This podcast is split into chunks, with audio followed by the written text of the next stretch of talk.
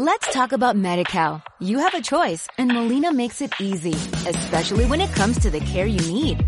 So let's talk about you, about making your life easier, about extra help to manage your health. Let's talk about your needs now and for the future.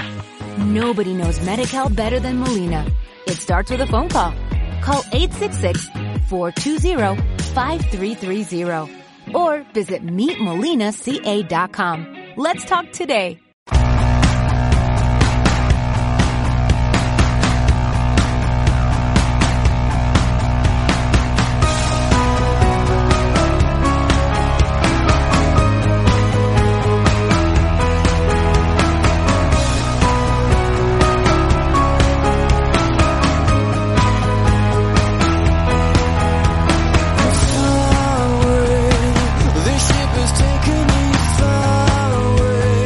Buenas tardes, amantes del balomano. Buenas tardes, Larry. Muy buenas tardes, bienvenidos a bordo de este submarino, bienvenidos al mejor deporte del mundo. Buenas tardes, hoy nos acompaña como invitado de esta semana del submarino Iñaki Malumbres, eh, actual director técnico de la Federación de Castilla y León. Hola Iñaki. Hola, buenas tardes. ¿Qué tal estás Iñaki? Muy bien, muy bien. Eh, has estado esta semana, me comentabas, en el, en el CAR con, con los chavales, ¿verdad? En, en Sí, Granada. hemos estado algunos técnicos y, y algunos jugadores, tanto de la generación 2004-2005, con 71 chavales hace dos semanas y esta semana hemos acabado la concentración con 61 chicos del 2002-2003, entre los que estaban pues varios integrantes del, del Ademar y del Balomano Nava. El anterior del 2004-2005 hubo cuatro integrantes del Atlético Valladolid. Iñaki Malumbres, exjugador, eh, director, pres- director, actual director técnico de la Federación de Castilla y León, presidente de la Asociación de Jugadores de Balonmano. Expresidente. Expresidente, Expresidente. perdón, expresidente, entrenador, eh, también te has, estabas eh, con el primer módulo, me comentabas de, Del de- Master Coach, Del sí. Master Coach, entrenador. Una auténtica vida ligada al balonmano. Cuéntanos un poco cómo es eh, todo eso del, del CAR, que eso que está ahora mismo moviendo la Federación Española de Balonmano en este bonito momento que tenemos ahora mismo del balonmano en, España. ¿Qué es lo que se trabaja y cómo se trabaja en, el CAR? Pues bueno, es un proyecto que nace de la mano de, de Jordi Rivera. Es, él ya lo, lo llevó a cabo en, en Brasil. Con, de ahí sacó a Langaro, sacó a, a Moreiras, a, a Toledo, a jugadores que hoy en día están en los mejores equipos de, la, de la EHF. Y, bueno, la idea es trabajar un poco un modelo común desde la absoluta hasta, hasta la selección promesas, ¿no? Lo que hacemos allá es ir, ir entrenadores multidisciplinares, entrenadores de porteros, entrenadores eh, técnico-táctico, eh, preparadores físicos, incluso Jesús, el, el preparador físico de la selección española, fisios, médicos, árbitros y bueno, durante una semana les tenemos a los chavales, la verdad que desde siete y media de la mañana hasta las once, pero qué duda cabe de que es un aliciente y, y es un programa que, que la idea es que, que cambie vidas, ¿no? Eh, no hay dinero en el balonmano español, eso es una realidad. Hay, hay, no es como cuando nosotros empezamos, que veíamos en, en jugar al, al balonmano una opción de vida, una opción para nuestro futuro, para nuestro futuro incluso laboral. Ahora hay que meterles un poco, comerles la cabeza a los chavales para, para que vean ese, ese sueño y a través de, de vídeos, de visita de jugadores internacionales, nos visitó en la primera Raúl Entre Ríos, en la segunda eh, Gonzalo Pérez de Vargas, pues que ellos vean que, que el balonmano tiene, tiene futuro. Y la verdad que viéndoles entrenar eh, podemos estar tranquilos porque, porque gente hay. O sea, lo- digamos que es como si fuera un objetivo, ¿no? Enseñarles un objetivo a los niños, a los chavales, eh, que se puede llegar a, a algo grande en este deporte, se puede llegar hasta vivir de ello, como, como bien has dicho. E incluso a los que no van, eh, también les puedes llegar a enseñar, pues que, que existen, pues, eh, sitios eh, como este que acabas de decir, en los que ellos pueden ir y trabajar y, y vivir con, con las estrellas de nuestro deporte, como puede ser Gonzalo, como puede ser Raúl. Eh, has hablado de que están todo el día eh, durante todo el día les tenéis una jornada intensiva. ¿Allí qué es lo que aprenden o, o qué es lo que les enseñáis? Bueno, pues en principio están en un ámbito de máximo nivel. Están en el centro de alto rendimiento, mira, con curiosidad es, van a comer y Mireia Belmonte pues estaba al lado, estaban los nadadores que ganan a Michael Phelps, los japoneses, o sea, en un ambiente estaba el, el equipo de, ciclismo de Sagan, el, equipo alemán, y es un equipo, un, un, sitio de alto rendimiento. Entonces hay muchos que vienen de unas comunidades donde no han vivido el alto rendimiento y ver ahí pues eh, los fisios ven los eh, análisis de vídeo, analizamos a los porteros, el modelo de juego, está Jordi Rivera con ellos enseñándole y ellos viven en un ambiente de, de alto nivel. Y al final se da cuenta que se dan cuenta que, que bueno pues que, que les gusta y que tienen capacidades y luego pueden demostrar, no es como igual se hacía antes que tenías el grupo de 15 que empezaba la promesa, si llegaba a la juvenil, a la junior y a la absoluta subían dos o tres, sino que ahora es un grupo de, de 61 y, y sobre todo pues, pues ver, darse cuenta de que saquen todo el potencial que tiene. De todas maneras, eh, Iñaki, esto es un dato muy bueno, sobre todo para nuestros deportistas de aquí, que vean que efectivamente está este centro de alto rendimiento y un objetivo más, ¿no? Que es lo que decías. Cuéntanos también un poco aquí a nivel local, eh, la Federación de Castilla y León es el director técnico, ¿Cuáles son tus atribuciones? ¿Qué es lo que haces en la federación en el día a día? Bueno, pues en principio hay una parte que es administrativa, que es la que menos nos gusta a los directores técnicos, pero bueno, que hay que hacerla. Luego hay otra parte que es, lógicamente, pues todo lo que se lleva de la organización de las elecciones eh, territoriales para la participación del CESA, para las concentraciones, para el siglo XXI, las jornadas de tecnificación o centros de tecnificación, pues que también llevamos. Cuando acabe, pues luego tenemos la tecnificación en, en Valladolid, en Ríos Gueva, hay otra serie de de, tecnificaciones y luego que duda cabe de que también pues la competición eh, eh, intentar que la competición eh, vaya para arriba e intentar hacer la competición lo más atractiva posible para que para que el número de participantes que haya pues pues tengan una competición acorde con sus características al final nos has estado contando que ahora llevas lo de vienes de, del CAR esta semana llevas todo este tipo de papeleos que tanto te gustan de, la federación. Joaquín decía lo mismo, si te acuerdas, también Joaquín decía que le encantaba todo, el tema, burocrático.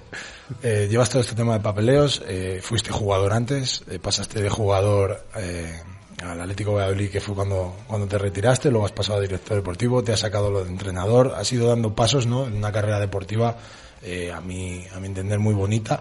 Pero ¿cómo es el origen de todo eso? Tú está claro que todo, toda tu carrera deportiva está ligada al mundo del balonmano y así va a mm. ser, pero ¿cómo empiezas en el mundo del balonmano y, de qué forma? Bueno, yo soy navarro de, de Villaba, del Betionac, un club donde siempre, pues uno del primer equipo de balonmano en, allá por el por el sesenta y pico fue, eh, mi padre era portero y siempre crecí viéndole para a él. Era un pueblo pequeño con lo cual siempre el hijo de Malumbre está pues le tenía mucho respeto a la gente porque salía de misa eh, en la hora del Ángelus y en la Plaza Mayor pues jugaban a, a balonmano. Y bueno pues empecé ahí. Tuve la suerte que con 15 años ya me llamó el San Antonio antes de ser Portland el San Antonio de Zupo pues para entrenar con ellos. Estuve con los 15 años y los 16 entrenando con División de Honor. Y luego pues a los 17 años en un campeonato de España que se celebró en, en Las Palmas, pues tuve la suerte de que Jordi Rivera me, vio y con 17 años pues me fui a Galdar y profesional hasta el 2000, 21 años, 21 años después, ¿no? Me tuve que retirar retirar después de la experiencia en Bardar, que la verdad que fue muy bien. Me pillaron los años en los que el ruso el ruso iba para, iba para arriba y fue una experiencia muy bonita para acabar. Luego me hubiera, me hubiera gustado, mi mujer es de aquí de, de Valladolid, me hubiera gustado acabar aquí pues vistiendo la camiseta del Atlético Valladolid. Tuve que retirarme por unos, unos problemas eh, médicos y bueno, pues le ayudé al club en su formación los primeros tres años, cuatro años, pues un poco a crear cantera. Era un club que venía de prácticamente sin, sin, sin equipos de categorías inferiores. Estuve con el programa Jugar y, con la, también con la Diputación, pues haciendo, llevando el balomano un poco por todos los rincones de la, de la geografía. Y luego ya, pues, pues bueno, llamó Carlos para, porque Juan Moreno, que era el anterior director técnico, se, se, se, fue a Aranda, se quedaron un poco colgados a falta de nueve meses para el CESA, me dijeron si estaba dispuesto a asumirlo y la verdad que es un puesto que, que me gusta y desde el que se puede pues devolver al balonmano pues parte de lo que me ha dado. Hablábamos de enseñar a los niños que se puede hacer vida en, en, este deporte y se puede hacer carrera en el mundo del balonmano, una carrera profesional, una carrera muy bonita, pues aquí tenemos un ejemplo muy claro de que se puede hacer carrera como deportista, se puede hacer carrera como entrenador y se puede hacer carrera como director técnico de una federación. Eh, la faceta de entrenador eh, es la que más te gusta, te gusta diferente, la que más de todas, eh, digamos, el papeleo o coordinación o, o sea, todas esas funciones que haces de director, de jugador y de entrenador, ¿cuál de todas esas es las que más te gusta que estén que están vinculadas en el mundo del Bueno, la mejor es la de jugador. Eso es la es así, ¿no? Pero bueno, ya que no podemos ser jugadores, aunque bueno, tuve una oferta la semana pasada para volver a, la, a las pistas, pero bueno, la, la declinaremos. Está muy mal el mercado si me tiene que llevar después de tres años retirado. Entonces, lo que más me gusta es entrenar, ¿no? En principio, mi futuro va por, por entrenar. He tenido aquí algunas experiencias en categorías eh, inferiores. Eh, este año estuve con la juvenil masculina eh, en el CESA, que conseguimos la medalla de bronce, y mi objetivo es entrenar. Estos cuatro años, pues por, por cuestiones de amistad, pues, pues con Jordi he estado un poco pues, declinando la opción de de entrenar fuera o de, o de buscar algún sitio para entrenar a nivel profesional, que es lo que me, lo que me gusta, pero, pero bueno, en principio yo creo que en el futuro me, me tiraré por, por entrenar. ¿Cuándo empiezas de entrenador? Pues cuando me retiro. Ya había entrenado alguna vez cuando jugaba, pero bueno, no teníamos tiempo. Llevas algún equipo claro. con algún pero antes realmente si eras jugador era muy difícil que pudieras compaginarlo con entrar y cuando acabé aquí pues entrené a unos a los juveniles, a unos juveniles, el juvenil B del, del Atlético, luego estuve con el segunda, el Atlético Valladolid Zaratán, y luego prácticamente esas son dos mis, mis experiencias, y luego pues aparte con, con la selección juvenil de este año. Vamos a hablar, si te parece, Iñaki, damos un pequeño cambio, porque al final nos ponemos a hablar entre amigos, que es lo que yo creo que somos los tres, y se nos va el tiempo. Eh, aunque ya se ha hablado mucho esta semana, danos por favor un par de pinceladas del tema recurrente, ¿no? De los últimos días, las titulaciones. ¿Cómo nos va a afectar a los que somos entrenadores ahora mismo esta norma de la Junta de Castilla y León relativa a las titulaciones de entrenadores? Bueno, la nueva ley del deporte que entró en vigor en, en, julio, pues, pues regula un poco entre muchas cosas. Yo creo que era necesaria una ley del deporte y yo creo que está bien, bien redactada, pero bueno, es cierto que cuando se hace la ley, pues luego hay pequeños problemas que, que puedan surgir, en este caso con las titulaciones, ¿no? Lo que más lo que más choca es un poco que las federaciones eh, en estos momentos pues no podemos hacer que yo bueno yo tengo mi opinión de que no sé jurídicamente si si pudiéramos o no pudiéramos hacer cursos que solo tuviera validez en el ámbito federativo. Yo opino que, que bueno, que quizás también eh, se pueda, se pueda dar, pero bueno, parece que todos los dictámenes jurídicos dicen que, que hace falta hacer un, un, técnico superior o técnico eh, deportivo de, de balonmano, un, un, FP o otras titulaciones, digamos, académicas, no, no federativas, y bueno, pues ahora, ahora es un poco el problema porque nos encontramos con que las federaciones no sabemos si podemos sacar, bueno, técnicamente no podemos sacar cursos y la tasa de reposición de nuestros equipos, de nuestros clubes es, es alta. Entonces, a ver si hay una solución. Yo espero que, que, haya una solución pues en la reglamentación de la en el desarrollo normativo de la, de la ley, pero, pero bueno, es una cosa que nos preocupa a las federaciones, pero me consta que la gente está intentando arreglarlo. Encontrar entrenadores habitualmente ya es difícil, esto lo puede dificultar un poco más. Sí que es cierto que también se puede trabajar un poco en la idea de facilitar al que ya es entrenador, al que tiene una titulación, ciertas convalidaciones, facilitar, ¿no? Sí, Ese yo tránsito. entiendo, no lo sé exactamente cómo quedará, pero yo entiendo que quien ha tenido, quien ha sido ya antes de la entrada de vigor entrenador, eh, habrá una adecuación para que pueda una convalidación, para que pueda, o habilitación, para que pueda seguir siendo entrenador. Yo creo que retroactivamente no puede ser, sino que es todos los problemas que nos estamos encontrando es a partir de julio de este año. Todos aquellos que sois entrenadores o que habéis sido entrenadores, pues con anterioridad a esa ley, yo creo que, que habrá un periodo de convalidación. Cuéntanos también, Iñaki, eh, siguiendo con el tema de la federación, cómo está ahora mismo el músculo deportivo de la federación. ¿Cómo estamos en Castilla y León de niños, niñas, de competición? Ha habido un cambio este año, ¿verdad? Eh, se ha cambiado el sistema de competición en varias ligas, para favorecer un poco precisamente esa competición, ¿no? Sí, yo uno de los objetivos que era, pues en la asamblea se habló que lógicamente pues la, la competición es una de las cosas más importantes de la federación y el objetivo de la dirección técnica era más competición, no puede ser que nuestros chicos en febrero acaben la competición como está veniendo sucediendo años atrás y luego sobre todo más competición, es decir, eh, tal como está estructurada la, la, la competición antes, pues había equipos que que recibían muchas unos resultados muy adversos, muy, muy grandes y entonces, pues bueno, pues también había desánimo en, en esos integrantes. Este año ha habido una primera fase en la que cada uno ha jugado por proximidad geográfica y posteriormente, pues ha habido una primera, digamos, un campeonato y una copa, un poco al estilo del CESA. La copa para aquellos equipos de primer año o equipos que no tengan, eh, que no tengan eh, digamos, un aspecto competitivo más alto y luego el campeonato, pues aquellos que aspiran a, llegar a las fases finales del campeonato de España. Ha estado muy bien, yo he hablado con los técnicos y la verdad es que todo el mundo está muy contento. Lo que es cierto también, y eso no es óbice y ahora pues a través de reuniones que vamos a hacer con, los clubes lo vamos a, a, ver, que tiene un coste a nivel de fondo arbitral, a nivel de, de viajes, porque no olvidemos nuestra comunidad como, como es. Pero bueno, yo creo que con un poco de voluntad y haciendo las cosas con un poquito de, de tiempo, pues este año se ha empezado la competición antes que ningún, ninguna vez, se va a acabar después. Hay, hay ciertas cosas que se están haciendo que yo creo que son positivas. A nivel de equipos ha subido bastante, yo estamos muy contentos con el femenino, con el masculino también. En la segunda división pues eh, había menos equipos porque ahora que es una de las cosas que a nivel nacional se debería hablar. Si, si la primera división nacional tiene sentido con 96 equipos. Estamos viendo aquí pues dramas en, en el grupo B con algunos equipos que les tenemos mucho, mucho cariño, pero mm. quizás ahora ya no, no, haya jugadores para tener 96 equipos en, en Primera Nacional. Eso disminuye la competición territorial. La segunda división, que era antiguamente una competición que estaba muy bien, este año se queda con ocho equipos.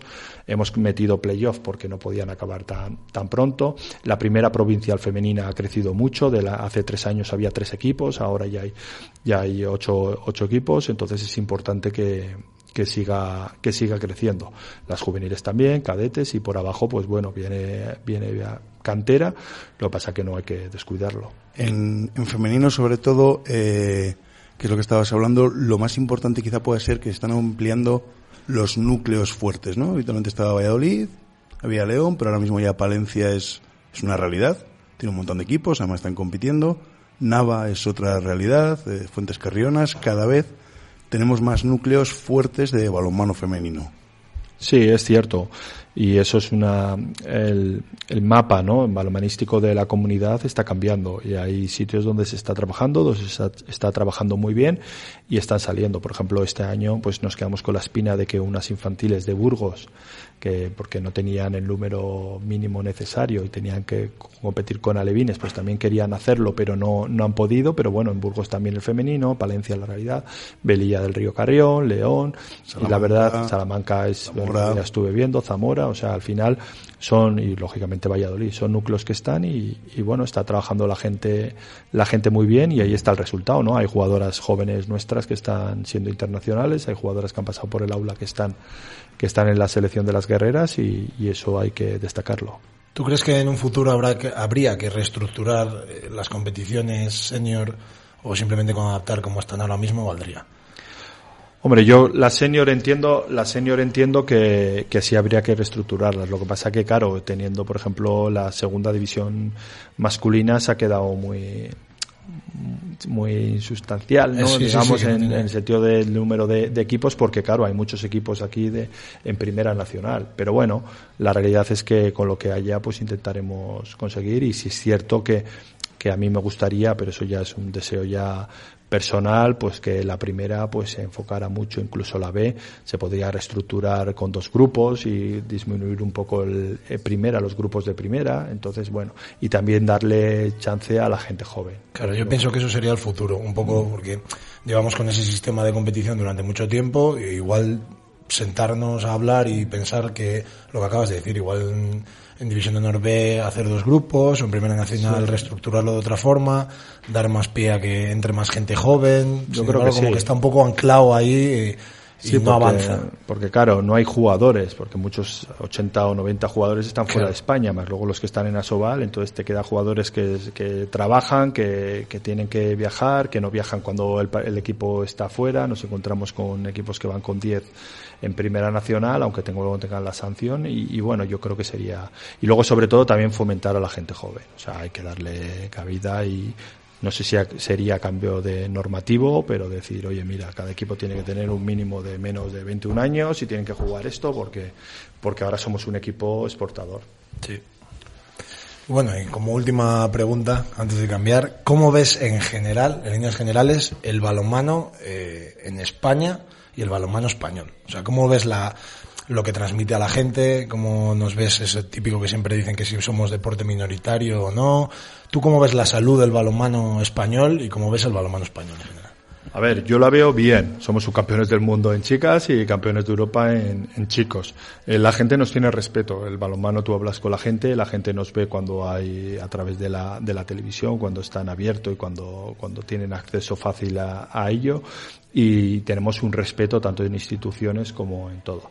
Eh, que duda cabe de que la recuperación no llega y esto mejoraría con dinero. O sea, es así. Y necesitamos eh, dinero que entrenen a los clubes para que traigan jugadores, para que las estructuras cambien y, hasta que eso no suceda, pues tendremos que sufrir. Las fortalezas, que somos equipos, somos un deporte de clubes, cada club, hay clubes que trabajan muy bien con 300 chicos, 400 chicos, entonces eso es una maravilla a nivel de entrenadores, eh, que era una de las cosas que se decía, ¿no? Como contrapunto a la ley. Oye, pues no será tan mala la formación federativa cuando exportamos técnicos y que voy a decir en balonmano, ¿no? A todas las partes del mundo y, somos líderes absolutos en, en, en, en, técnicos. Entonces, tenemos una buena salud, pero lógicamente nuestra competición es tanto la, la Liga Iberdrola como, como la Sobal, necesitamos más dinero para, para los clubes.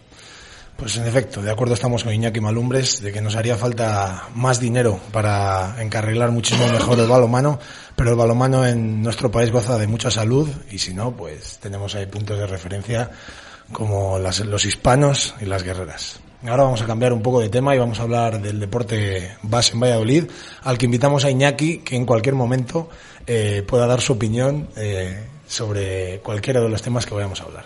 Vale, damos si te parece un retoquito a lo que ha sido la jornada Atlético Valladolid está entrenando, en como efecto, bien sabemos. Entrenamos, entrenamos mucho porque ni el anterior, ni el anterior fin de semana ni este vamos a tener competición. El anterior porque se nos adelantó la jornada contra el Fútbol Club Barcelona y este porque es la Copa del Rey que se disputará en Madrid este fin de semana, viernes, sábado y domingo y tampoco tendremos jornada de liga. Le mandamos un llamamiento a Piso que no dé mucha caña a los chavales, que vea a Robert un poquito desmejorado aquí ahora, ¿eh? Nada, hay que entrenar. Hay que entrenar. la frase, hay que entrenar.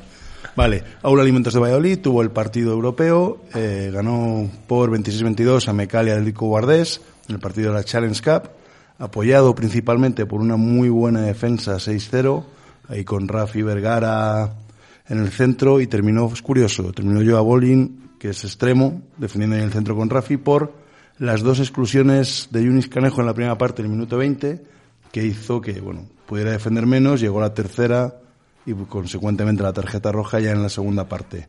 Pero bueno, gracias a esa defensa sistero y a las paradas de Lulu, pues bueno, ese 26-22 y enlazando un poco con este partido europeo, jugaban esta semana en Alcobendas, victoria 21-28 en el pabellón de los sueños, con una Menchu Sanz con 20 paradas y aprovechamos que tenemos aquí a Iñaki, que creo que esto de portería sabe algo, eh, ¿es absolutamente necesario que la defensa funcione para que el portero salga a hombros o se puede dar también por generación espontánea que la defensa no las huele y el portero hace su partido? Bueno, las dos cosas, pero bueno, no es imprescindible que la defensa defienda para que el portero si tiene, o la portera en este caso, si tiene su día, lo pueda hacer. Es una noticia muy importante porque eh, tanto Lulu como, como Menchu, pues al final, eh, teniendo la competición europea este fin de semana, pues eh, tener a las dos porteras muy metidas en un buen nivel de forma, yo creo que, que es una de las opciones, o sea, una de las claves para tener opciones para pasar a la siguiente eliminatoria. En efecto, y esa renta que tenemos, eh, que tendremos que defender, sabemos que no va a ser nada fácil, son cuatro goles que van a ser muy complicados porque llegar a un punto del partido en el que se nos ponga todo de cara y todo en contra y sabemos que allí el rival es muy duro y, mete unas encerronas. Sobre todo el, infier, el inferno de la Sagriña, ¿no? Ya les pudimos ver aquí con los bombos y tal. Y creo que es un partido, vosotros que habéis jugado partidos de estas características, que apetecen, ¿no? Por mucha encerrona que haya, apetece, ¿no? Meterse en ese infierno, ¿o no? Ya nos contó Tere que iba a ser complicado, que eran, que allí en casa el jugar la vuelta allí era, era difícil, que tenían que buscar una renta buena para, para ir a afrontarlo allí. Ya la tenemos la renta. Y ahora, pues muchísimo ánimo porque la van a tener que hacer valer esa renta allí, que sabemos que es muy complicado.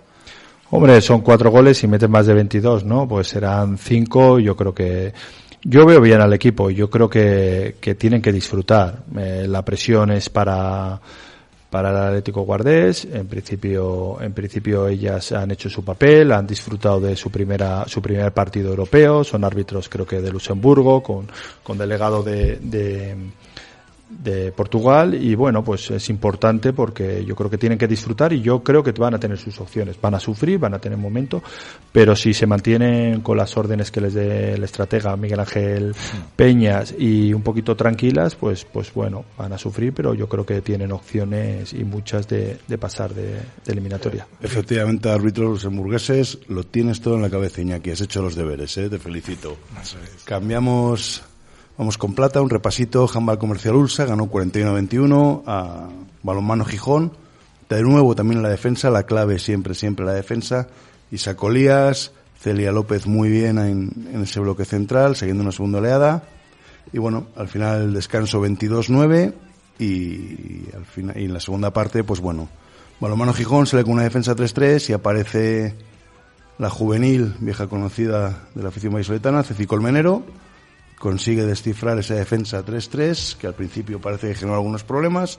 Y bueno, final del partido 41-21 y próxima jornada, sábado a las ocho y media, en Vigo contra Lavadores. Cuatro jornadas quedan para que termine División de Norplata y quizá Robert tenemos que plantearnos traer cuanto antes a Rubén Carrasco y que nos cuente qué es handball y qué planes tienen para Plata ya para el año que viene. Sí, sin duda tenemos que traer a Rubén, uno de los exponentes en Valladolid eh, que lucha, defiende y, trabaja por y para el balonmano.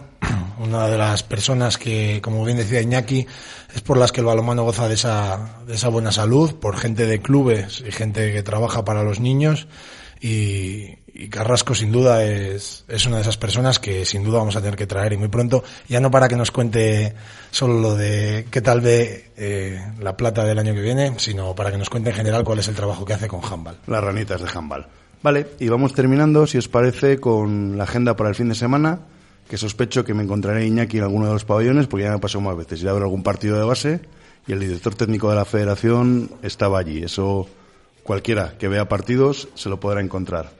Vamos el sábado a las cuatro y media con un juvenil masculino con Delicias UMC Ferrolí Balomano Burgos a las cuatro y media en Instituto de Delicias. Luego, no tan base, pero muy interesante, estos playoffs de los que hablaba Iñaki, la vuelta en Canterac de Delicias Universidad Europea Miguel Cervantes contra Agustemiel Colegio San Agustín, ¿no? Partido de los que apetece ver. Luego tenemos el Primera Nacional, tenemos el derby el sábado a las 8 en el pabellón Antonio Garnacho de Arroyo, el balomano Arroyo Universidad de Valladolid, ese derby que mucha gente tiene ganas de ver y muchos de los integrantes tienen ganas de jugar, claro. Siempre, un derby siempre es muy apetecible. Eh, pasamos al domingo y este yo no me lo pierdo, lo tengo claro. Eh, infantil femenino, una competición, yo lo hablaba antes con Iñaki, que está especialmente divertida, ¿no? Hay varios equipos aquí en Valladolid Laguna, Jambal, Aula, Delicias, que lo están haciendo muy bien. Domingo a las nueve y media de la mañana. Muy interesante esta competición, ¿verdad, Iñaki?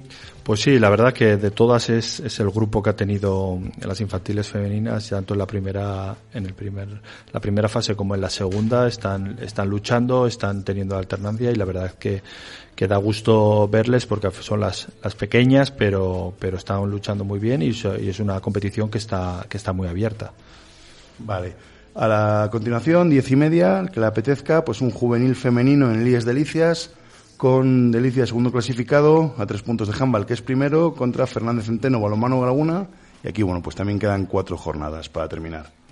Y por último, este partido yo os lo recomiendo a todos porque son mis ranitas, a la una en Gonzalo de Berceo, handball Valladolid contra New Holland, Balomano Palencia, dos equipos que no estamos en la parte alta de la clasificación, pero precisamente por eso eh, nos jugamos mucho y bueno, creo que puede ser un partido bastante divertido de ver. A la una en Gonzalo de Berceo, Jambal Valladolid, New Holland, Balomano Pared. Pues claro que sí. Desde aquí te mandamos todo el ánimo para este partido del domingo. Lo también, cojo, lo cojo. También mandamos todo nuestro ánimo y todo nuestro apoyo al aula cultural Alimentos de Valladolid. Sabemos que van a dar la cara y van a seguir haciendo historia en el balonmano de esta ciudad. Ya lo han hecho y todos sabemos que van a seguir haciéndolo así. En este partido en el que van a tener que luchar y van a tener que dar la cara y no tenemos ninguna duda en el que lo van a hacer. Dar las gracias también a Iñaki por acompañarnos en este programa de hoy. ¿Has disfrutado en el submarino o no? Sí, sí, he disfrutado siempre con gente de balonmano, siempre se aprende y siempre se disfruta. Pues muchísimas gracias por acompañarnos. Dar las gracias también a mi compañero Larry por estar y aguantarme aquí semana tras semana. No es fácil, ¿eh? Pero bueno, gracias. Y Robert. muchísimas gracias a todos los que nos escucháis todas las semanas. Eh, nos despedimos y os esperamos la semana que viene para hablar otra vez del mejor Deporte del mundo. Muchas gracias. Gracias.